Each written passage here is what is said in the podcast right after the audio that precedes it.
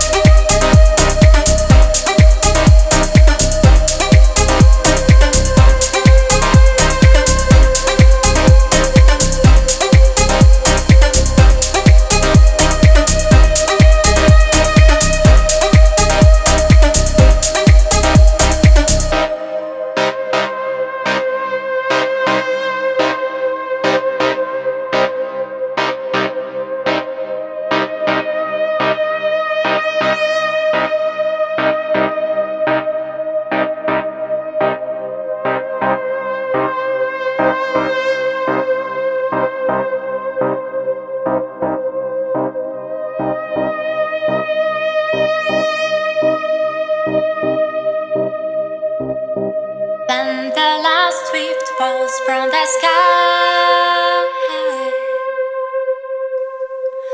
we will understand that this is the end. This world will never be the same again.